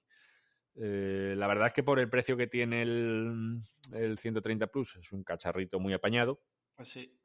Pero bueno, ya tiene que ser que, lo que busque sea una pantalla pequeña y un dispositivo pequeño en general. Mm. Sí, que lo busques eh, por tamaño más. Exactamente, por... tamaño y por peso. Mm. Porque luego en, en Wahoo pues, eh, estaría el, el Element Bolt, que es muy similar, lo que pasa es que es un pelín más grande. Pero bueno, en cuanto a prestaciones serían muy similares. No tiene Climb Pro, pero sí tiene los entrenamientos inteligentes y el, control de rodillos, o sea que en ese sentido serían muy, muy similares uno con otro. En junio tuvimos también el Polar Unite, que fue eh, la versión sin GPS del Polar Ignite, que salió hace, hace un año y medio. Es decir, del Polar Ignite al Polar Unite, eh, hay un año de diferencia. Como digo, son dos relojes que son prácticamente idénticos. La única diferencia es eso, es eh, el, que uno tiene el GPS y el otro no. Eh, que uno cuesta 50 euros más que el otro y que los dos se llaman casi igual. Lo del follón del Polar Unite y Polar Ignite, la verdad es que, en mercado mm, yo creo que no, termina de, encajar porque no sabes al final cuál, estás comprando. Exactamente. El, que no es eh, el que no lo ha mirado mucho, probablemente llegue a la tienda, a lo mejor pues se confunda porque en un sitio ha visto uno 190 euros, en el otro 150 y esto porque la diferencia a lo mejor termina llevándote al que no tiene GPS. pues puede ser, puede ser. Un follón. Pasamos a julio, eh, con, pleno verano, el sol a tope, pues Garmin decidió lanzar sus relojes con carga solar, eh, que fue que llegó, vamos, básicamente a dos modelos. En primer lugar, a los Fenix 6, eh, que es el reloj de, montaña principal de, Garmin, que con el nuevo cristal de carga solar, pues básicamente es añadirle un poquito más de batería eh, que en el caso del Fenix 6 normal, pues te puede añadir hasta 4 horas más. Si no recuerdo mal, pasabas de 36 horas a 40 horas. Eh, mm, no sé, es como si te compras un coche que tiene un depósito para 900 kilómetros y pagas un extra para que tenga 950. Pues eh, ya tienes una autonomía muy alta, ponme un poquito más. No sé, no. es lo que he dicho siempre. en el caso del Fenix 6 no termino de verlo porque la diferencia no es no es excesiva. Eh, o al menos no en los parámetros que dice Garmin. Si resulta que, te pasas eh, eh, en pleno agosto de, desde primera hora de la mañana hasta última hora del día en, la, en el campo, pues probablemente estemos hablando más de esas cuatro horas de, autonomía a lo largo de, los, de las 40 horas. Pero bueno, que lo que vengo a referirme es que no es un, no es un cambio notable, como sí ocurría con el Instinct Solar, que sí que hay un cambio mucho más notable, pero por varios motivos. En primer lugar, porque mm, aunque estéticamente el reloj es el mismo Garmin Instinct que teníamos ya de hace dos años, eh, internamente hay muchos más cambios, eh, empezando por el, nuevo el chipset GPS, que volvemos a la misma historia de todos los cacharros de, con GPS, que ahora incorpora el de Sony, que tiene mucha más autonomía pero además eh, por el propio diseño del reloj, pues lo que es la, zona de carga solar es mucho mayor en el caso del Instinct que no en el, en el caso del Fenix, que en definitiva era un, pequeño marquito eh, en el bisel y lo que es eh, la parte baja de, o sea, la, parte que hay detrás de la pantalla. En el caso del Instinct, como tiene, digamos, la doble pantalla simulada, pues todo el, marco que cubre esa, esa, simulación de pantalla pues es de carga solar, con lo cual le da mucha más autonomía, lo cual sumado al chip GPS con mucha más autonomía, pues eh, da como resultado que pasamos de 15 días del Instinct normal en uso como reloj a 54 mm, y de 16 a 38 horas de GPS. Entonces, claro, la comparación de uno con otro no es como en el caso del Fenix 6, que dices tú, pues sí, es un poquito más, pero no es eh, algo exagerado. En el Instinct Solar sí es exagerado y, la verdad es que sí que merece la pena más el irte al nuevo modelo porque además se incorpora un sensor de, el sensor de óptico nuevo con la estimación de saturación de oxígeno, eh, modo de eh, administrador de energía heredado del Fenix 6 y luego además tenía otro modo de, ahorro de batería que muestra solo la hora y eso es e-, eterno como si fuese un, reloj de Casio. Es decir, mientras pases un poquito de tiempo al sol, eh, podrás seguir teniendo la hora siempre. Eh, pasamos a agosto. Eh, hubo un. En agosto tuvimos un modelo, digamos, un poquito raro de Garmin, que de hecho a España no ha llegado. sí que estaba en venta en Reino Unido, que es el Forerunner 45 Plus, que es un, modelo que es básicamente el Forerunner 45 de, que todos conocemos y al que simplemente se le ha añadido eh, tiempo de recuperación y predicción de tiempos de carrera. Es decir, dos funciones de software que no entiendo por qué mm, Garmin no actualizó a, al Forerunner 45 normal eh, añadiéndole las funciones, especialmente considerando que mm, Garmin ha comprado Firstbit, que es el origen de estas métricas, con lo cual pues todo queda en casa y perfectamente podrían haber dicho, pues no saco modelo nuevo y le doy una alegría a los poseedores. Pues hay algo, algo raro que no, que no consigo comprender porque de hecho es eh, lo dicho, que el 45 Plus no está disponible en todos los mercados. Así que, pero bueno, oye, es otro modelo más que tenemos que apuntarles a Garmin. Fitbit sacó más cositas el Sense, que es la nueva gama alta de, Fitbit, el Fitbit Sense, eh, que está principalmente enfocado a la salud. Eh, digamos que es la respuesta de Fitbit a los Apple Watch en cuanto a seguimiento completo de la salud. tiene un nuevo sensor óptico eh, medición de electrocardiograma, eh, actividad electrodermal, monitorización de temperatura, junto con las eh, métricas de, sueño que se habían estrenado con el, Fitbit Charge 4. Entonces, en ese sentido, pues es la, propuesta más completa de, Fitbit, a un precio en torno a los 300 euros. Y en el mismo día de presentación se presentó también el, Fitbit Versa 3, que es estéticamente son muy similares ambos que se recuerda pues eso al, Fitbit Versa original, el Versa 2, el Versa Lite y todos los que han sacado en, en torno a este modelo, que es un, modelo cuadrado. El Versa 3 eh, comparte el sensor de pulso óptico, pero no tiene nada más de los sensores que tienen el, el Sense en cuanto a ECG o lo que decíamos de la temperatura del cuerpo, nada de eso. Lo único que sí que recibe es el GPS, al igual que el Charge 4, porque los Fitbit Versa anteriores no tenían GPS, dependían del, teléfono móvil. Eh, y luego estaba pendiente de recibir una actualización para poder recibir llamadas eh, a través de un teléfono conectado por Bluetooth. Es decir, poder hablar con el reloj y eh, mantener una conversación directamente con el reloj sin, sacar el, teléfono del bolsillo. Y anteriormente el Fitbit Versa 2 era compatible con Alexa y el nuevo Versa 3 pues es también compatible, además de con Alexa, con Google Assistant. Eh, mismo mes de agosto eh, llegó el, pelotazo de, Coros, el Coros Space 2, eh, que si recordáis era el, reloj de 199 euros con estimación de potencia en carrera. pues quiero recordar que habrá 29 gramos de peso sin, sin correa. 30 euros de autonomía, con 30 horas de autonomía, altímetro barométrico, brújula, termómetro, mm, es decir, prestaciones de modelos de, gama alta a, a 200 euros. Eh, por fin me llegó el otro día la unidad de prueba. Eh, estoy empezando ya, ya con las pruebas a ver si, si para, para principios del año que viene por fin está ya, ya la prueba porque este es un, uno de los modelos que mm, también le ha golpeado el, el tema de, del COVID. Porque fíjate, estamos hablando de que se presentó en agosto y hasta ahora es el que te eh, llegó el paquetito el otro día. Ese es, ese es. Y hasta ahora no he podido echarle el guante a uno. Es decir, salió inicialmente, salieron unas pocas unidades y desde entonces pues ha habido un, problema de fabricación tremendo. Eh, me consta que hay mucha gente que está detrás de uno buscándolo y no hay stock eh, absolutamente en ningún sitio. No había stock más que un durante un tiempo hubo rotura de stock también en la página web oficial de Coros. indicaban de 5 a 6 semanas de entrega pero claro, el problema de comprarlo en, la página web de Coros es eh, el tema de aduanas.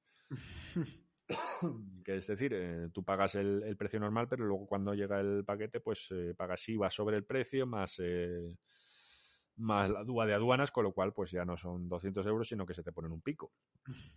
Y cuando lo puedes comprar por 200 euros en España, pues la verdad es que da, da coraje. Sí.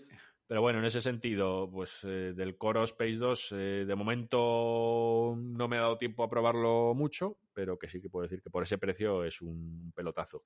Siempre y cuando no estéis buscando un reloj que tenga una terminación espectacular, porque no la tiene. O sea, es decir, un reloj que pesa 29 gramos y que está fabricado íntegramente en plástico, pues, pues eso es un reloj que te da la sensación de, de que no está que no emplea unos materiales premium, pero porque tampoco lo pretende.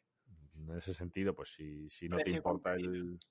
Exactamente, es, precio, calidad-precio, es, rompedor, pero porque no tiene un, una calidad elevada, porque para eso tienen en coros pues eh, muchos otros modelos, como puede ser el Vertix o el Apex Pro, con, muchísimos mejores materiales, pero claro, a otro precio. Eh, nos vamos a septiembre, eh, mes, mes Apple. Eh, como todos los años, Apple presentó su, nuevo modelo, el Serie 6, que fue la presentación principal, pero sin muchas novedades porque no trajo más que la... Eh, bueno, pues lo de todos los años, nuevo procesador, un poquito más rápido, un poquito más de todo, y además el sensor de pulso óptico es eh, totalmente nuevo y añadía la, estimación de saturación de oxígeno dentro de lo que son las, las funciones de salud. Y además eh, con el Series 6 se, digamos, se presentaba, no realmente presentaba porque se había presentado antes, sino que se lanzaba en conjunto con, la versión del sistema operativo del Apple Watch eh, OS 7, que aquí incluía la, monitorización del sueño pero no hay, es decir, no había grandes cambios del Series 5 al Series 6 más allá de, esto. Donde sí había un poquito más de novedad, eh, porque pues, porque la primera vez que Apple lo hacía fue con el, Series SE, que es la versión económica de, del Apple Watch, sin irte a modelos eh, antiguos, que es lo que estaba haciendo Apple hasta el momento, de mantener el, digamos, los modelos eh, anteriores en mercado, bajar el precio. Eh, en este caso ha creado un modelo nuevo, que es básicamente un Series 5 con funciones recortadas. le ha quitado la medición del electrocardiograma para abaratar precio y perdemos la función de pantalla siempre encendida, que es eh, yo creo la principal ausencia, eh, pero que aún así lo convierten en un, reloj bastante interesante y goloso para el que esté buscando es un, reloj inteligente, porque es un, reloj muy completo y la verdad que tenía un precio muy competitivo. En septiembre también salió el, el Garmin Forerunner el 745, que si recordáis es un reloj eh, muy completo, que no es eh, no se puede decir que sea el sucesor del, del 735 XT porque estarían en, rangos diferentes. Eh, ¿Por qué? Pues en primer lugar por el precio, que son 500 euros lo que valía el 745, que es quizás el problema principal que presenta. y en segundo lugar por todo lo que incluye, porque tenía las sugerencias de entrenamiento, las mismas que se estrenaron con, con el S1030 Plus. Eh, lo que pasa es que ahora tiene, además de ciclismo, tiene carrera. Se presentó el, perfil específico de, carrera en pista que también funciona y que, han llegado otros modelos como el, los Fenix 6, el 245, el 945. tiene altímetro barométrico que no tenía el 735. Es, en definitiva, se trata de un, 745, un 945 más pequeño y sin mapas de navegación. Eh, además del precio elevado, ¿cuál era el otro problema que tenía? Pues que no, no da más de 16 horas de, autonomía. Eh, con lo cual, si tú estás pensando en hacer eh, Ironman, pues dependiendo de cuánto quieras tardar en terminar, ahí igual vas un poquito justo. tienes que acabar antes para que no se te acabe la batería y ya está. Te tienes, que dar prisa. porque claro, mm, luego siempre hay que considerar que no llegas a la a la línea de salida con el teléfono, el teléfono, el reloj recién desenchufado, eh, que las 16 horas son teóricas en, condiciones perfectas y que recién salido de, la caja. Exactamente. No, dependiendo de la temperatura, pues también afecta y, lo que tú dices, que 16 horas es cuando es nuevo, pero que luego las baterías siempre tienen una, una, degradación, con lo cual a lo mejor dentro de dos años pues esas 16 horas se han convertido en 14 y media, lo cual sumado a los eh, al día que llevas sin cargar el reloj, pues ya estás en el borde de las 12, las 13. Mm. Eh, depende del Ironman no llegas, ¿no? Depende de, de cómo sopla el viento en Lanzarote, igual no llegas. Eh, pero vamos, es la principal pega que tiene. Eh, ¿Cuál es el problema? Pues que por 20 euros más estaba el 945, que no tiene, que no tiene esa limitación. Entonces, pues, pues todo dependerá de eso, del precio. Junto con el 745 llegó el, sensor de pulso pectoral nuevo de Garmin, eh, que era el HRM Pro, que básicamente es el HRM Tri que teníamos hasta el momento, pero que se le añade la conectividad Bluetooth con las mismas finalidades de, los otros que hemos comentado de Wahoo y de Polar, que es que tú puedas utilizar una, la aplicación tanto de Swift como cualquier otra aplicación de entrenamiento con un ordenador, una tablet, un teléfono o lo que sea. Eh, más cositas de Garmin en septiembre, el Garmin Venue eh, SQ, que era el, el Venue cuadrado, pantalla LCD, lo dicho, cuadrada, con pagos inalámbricos, versión con reproducción de música, eh, tiene todas las métricas de, Garmin en cuanto a estrés, eh, de salud, tiene la estimación de saturación de oxígeno, eh, tiene un montón de cosas a un precio muy competitivo para ser Garmin. Es decir, si al 745 le criticamos el precio elevado que tenía, el Venus EQ lo que sorprendió fue el precio tan bajo que tenía, que eran 199 euros la versión normal y 249 la versión con música. Eh, esos 199 eh, de la versión normal sin música, eh, yo ya lo he visto en 169. La verdad que 169 euros para este modelo de Garmin, con, incluyendo los pagos inalámbricos y el GPS y demás, pues si te decía que la Fitbit Charge 4 con GPS y pagos inalámbricos por 150 euros estaba muy bien, pues en este caso mm, está requete bien. yo creo que lo he dicho, que es eh, de los lanzamientos a lo mejor de este año que más han sorprendido. Primero por el precio, que no es, eh, no es común que Garmin saque un modelo al mercado que se pueda considerar barato. Y segundo, pues porque hace todo lo que tenía que hacer, es decir, todo lo que se le ha anunciado, eh, lo que, todo lo que anunciaron con él, pues eh, lo cumplía. Claro, ¿por qué lo cumplía? Pues también es verdad que, parte de modelos anteriores y no ha, digamos que no ha incluido nada nuevo que estuviese sujeto a tener problemas de desarrollo por haberse lanzado demasiado pronto. Eh, pasamos a octubre. Garmin, más Garmin, el Instinct, el eSports Edition, que era el Garmin Instinct inicial, no el Solar, con el, perfil para, mm, eh, para específico para videojuegos, que era el que te permitía transmitir pues datos de, pulsaciones, de, estrés eh, directamente al, ordenador para poder grabar tus partidas junto con los datos de, que te aportaba el reloj. Junto, vamos, eh, junto. Eh, en ese mismo mes, eh, Polar presentó el Vantage V2, que es su nueva, digamos, su nueva generación de relojes, que presentaba, pues básicamente todas las novedades que se presentaron con el Grid X, más todo lo que tenían los Vantage originales. Y como principales novedades teníamos nuevos test. El, test de, carrera, el running test, que te aporta datos de V2 Max, de frecuencia cardíaca máxima.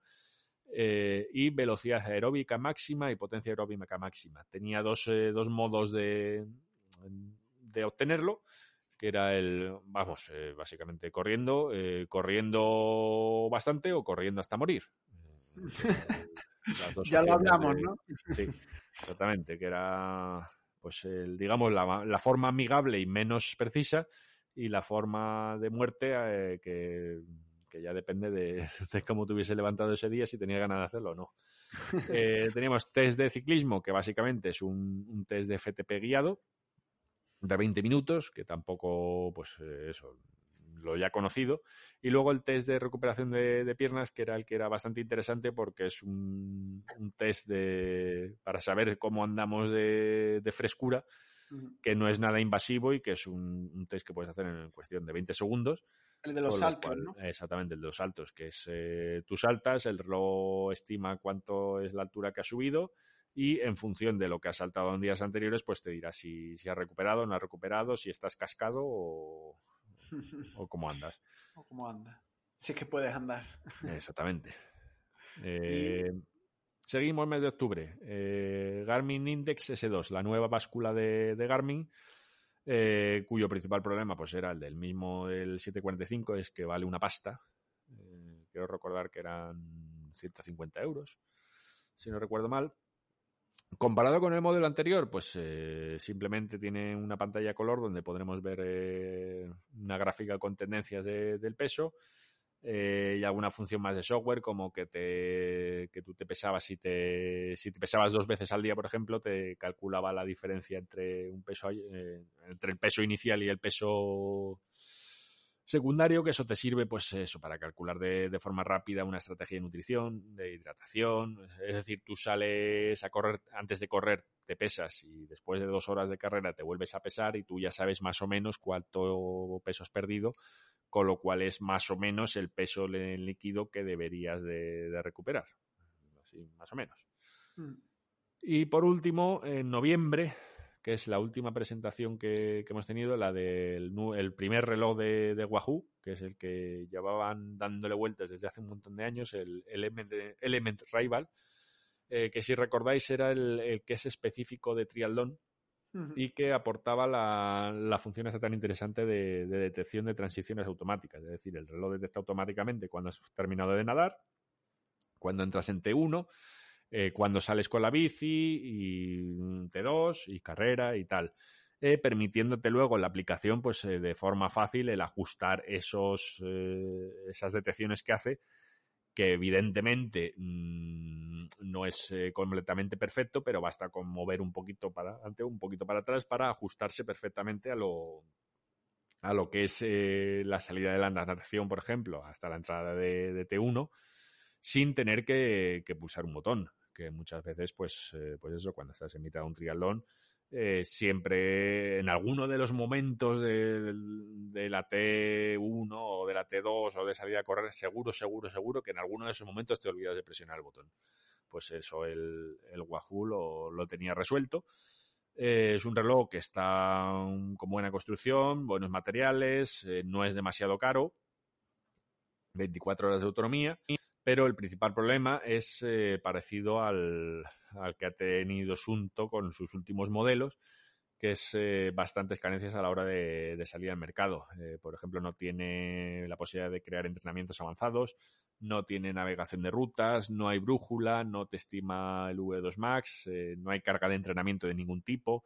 Eh, tampoco hay alertas de entrenamiento de, cadencia, de frecuencia cardíaca, de ritmo, de, nada. Y por no tener, no tiene ni siquiera la, una alarma básica de, despertarte. Entonces, en ese sentido, es un reloj que promete, pero mm, que, como decía con la presentación, es eh, el nuevo reloj de triatlón de Wahoo que de momento no. te vas a querer comprar.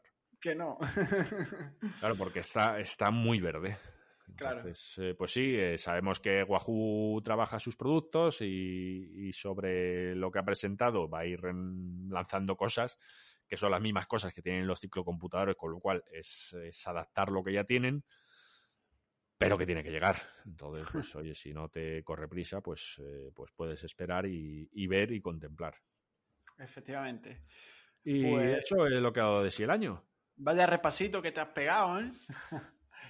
Pues, un repasito rápido. Un repasito así. Ves que te decía que parecía que había sido un año tranquilo, pero, pero, no. que te pones a repasar y, no, no, que...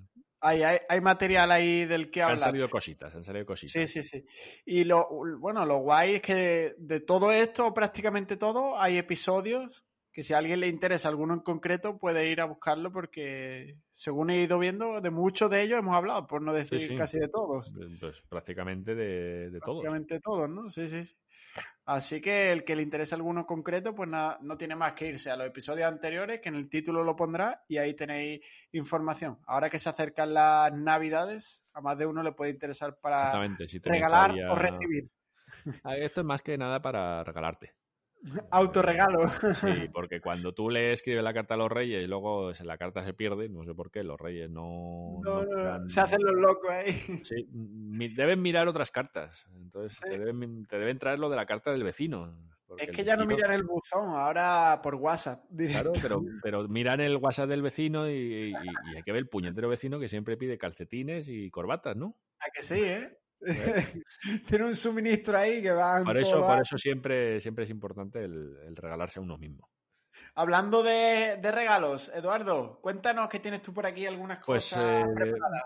Un par de sorteitos que tengo preparados para vosotros. Eh, primero de ellos, como todos los años, eh, va a hacer el mm, sorteo. Bueno, sorteo. vais a elegir el mejor dispositivo de 2020. Como ya tenéis hecho el, el resumen, pues ya sabéis más o menos lo que ha salido, ya podéis coger vuestro candidato. Y yo lo que quiero es que vosotros seáis los que digáis eh, básicamente el premio del público y digáis, pues el mejor dispositivo que se ha presentado en 2020 es eh, tal. Eh, ¿Qué es lo que quiero que consideréis? Pues no quiero que consideréis evidentemente el que más funciones tiene, porque fácilmente nos podemos ir al Fenix 6 Solar, por ejemplo, eh, que puede ser que tú consideres que es el, mejor, eh, lo que mejor se ha presentado en 2020.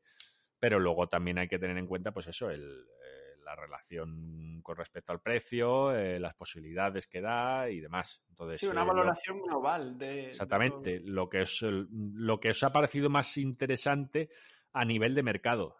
Es decir, pues no solo en cuanto a, a posibilidades de entrenamiento o a funciones y demás, sino pues eh, lo que os ha llamado más la atención, lo que resulta más impactante para, el, para lo que es el mercado y para que los fabricantes vayan más en ese sentido más que en el, de, en el de vamos a cobrar más y vamos a meter más funciones. Entonces, que, que, no quiero decir con eso que no votéis, por ejemplo, al Fenix 6 Solar de, de Cada uno vote lo que quiera. Sino que, que cojáis más, eh, más, eh, más campos en los que, en los que poder eh, destinar el voto. Entonces, ese sorteo pues eh, estará en la página web. las, vamos, lo que son las votaciones y dentro de, todos los votos recibidos, pues habrá un, un, regalo por parte de, de, Camelback, que como todos los años, pues patrocina el, la elección de mejor dispositivo. Los Correr una Maratón Watch Awards del 2020. Exactamente. No, este año la, ceremonia será, será online. Online. tengo ah. tengo que, declinar lo de alquilar el teatro para, para celebrar los premios. Pero no por presupuesto, ¿eh? sino por temas de COVID, está claro, ¿eh? Por el presupuesto. presupuesto sobra, es que, es que la situación actual, la situación actual es la que es la que manda. Van a tener que ser online, una, pena, así que, que nada, dejaré el smoking en casa. Lo haremos en tu cueva. ahí, ahí. Y, nada, eh, premios que, van a dar, pues todavía no os puedo decir específicamente porque me tienen que llegar. Eh, pero no os preocupéis que, que son premios buenos como Camelback acostumbra a tener. Es decir, si, si conocéis los productos de Camelback, sabéis que son productos de calidad, que no es. Eh, que no, son cositas, exactamente, que son, son cositas interesantes, habrá Habrá chalecos de hidratación, habrá mochila de hidratación y no sé si alguna sorpresita más. Eh, entonces, como habrá alguna sorpresita más, estoy planteando otro, otro sorteo para Instagram. Eh, ¿En qué consiste el sorteo? Pues eh, como ha sido un año un poquito raro, en el que... No, ¿Raro? No, raro, pues ya ves, te has echado no sé cuántas horas en marzo, o sea que... que fíjate si ha sido raro. Fíjate tú. Eh, en el definitiva, mm, que no hemos podido entrenar de forma normal y mm, los entrenamientos no han tenido una, una motivación que tú digas, no, es que quiero entrenar porque tengo mi prueba en mes tal y voy a hacer el trail de 100 kilómetros de no sé qué. Eh, pues no hemos tenido eso. Entonces, eh, ha habido muchos momentos en los que además tampoco has podido salir del municipio, mm, es decir, que ha estado todo a favor como para no salir a entrenar. Sí, sí, que te han, metido los palos en la rueda a, base sí, sí, no, totalmente. O sea, aquí se ha, tratado todo de decir, venga, no, no salgas hoy, sin este total. Este año no, tío. ¿Para qué vas a salir? Por eso tengo 233 días de entreno y no tengo más. yo ya sabía que algo pasaba ahí.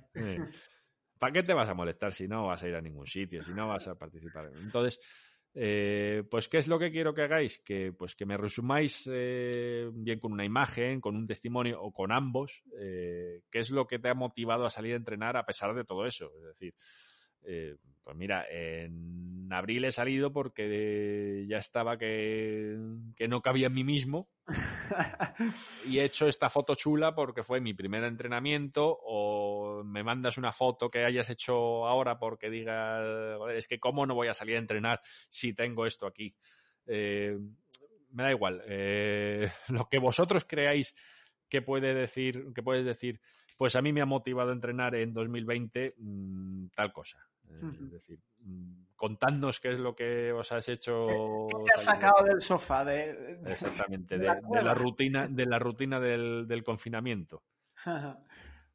y pues nada, ya os, eh, ya os contaré exactamente cuál es eh, la forma de, participar, pero bueno, como suele ser en estos casos habitual, pues tendréis que seguir a, en Instagram a Camelback, a correr una maratón y a José, que es jose.m barra baja plaza. Pero bueno, que eso ya lo, pondremos todo en el Instagram. En, momento, en Instagram, en redes sociales, en la página web. Y luego a la hora de hacer la publicación, pues utilizar el hashtag de eh, entrenar en 2020 para, para tener todo organizado. Y a partir de ahí se seleccionarán lo que son las mejores imágenes y o, testimonios. Y seréis vosotros mismos los que mm, otorguéis el, premio al ganador. Perfecto. Es decir, nosotros seleccionamos los finalistas, vosotros seleccionáis los ganadores. Democracia. Eso es. Nosotros no, queremos tener nada que ver. Eh, como digo, pues eh, ¿cuándo empezará el, este concurso? Pues eh, a lo largo de la semana que viene, como digo, es que ya depende de, de a ver cuándo recibo y cuándo puedo decir, pues esto es para tal y esto es para cual. Os iremos avisando por, la, por las redes. Pero bueno, que también te digo que estamos grabando un viernes, que luego tengo que montar el episodio de el audio del episodio y lo mismo lo pones en Instagram antes que suba el episodio. Exactamente, lo, mismo os enteráis antes del sorteo que, que esto haya subido. Pero bueno, que, más o menos andará por ahí, por ahí. Por ahí la cosa. La semana que viene. Así que, ahí pues tenéis regalitos para todos. Genial, ha llegado el rey mago Eduardo.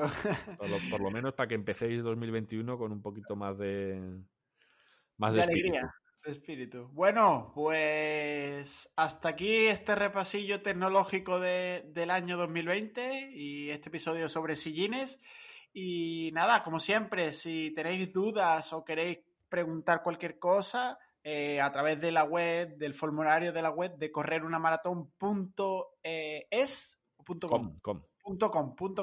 Ahí podéis mandarnos vuestras preguntas, todas las que queráis. Y si no, pues a través de las redes sociales de Eduardo o las mías propias, que ya ha dicho Eduardo antes. Y nada, aquí estamos para ayudar, aportar y nos escuchamos en el siguiente episodio. Eduardo. José, muy buenas pues noches. Feliz, felices fiestas. Igualmente, si, no, si no volvemos a hablar, aunque bueno, estas semanas tenemos cositas pendientes. Eh, ahí está, tenemos cosillas que, intentar probar. Y nada, pues eso, si, si os ha parecido interesante, pues compartidlo a todo el que creáis que le podemos aportar un poquito, suscribíos a todos los canales de, de podcast, de Evox, iTunes, Spotify y nada, Salud nada, votando, mandando vuestros comentarios y, y poner las cositas por ahí que siempre ayudan. Exacto. A, mover la cosa. un abrazo y a seguir entrenando. Venga, un saludito a todos. Chao. Adiós.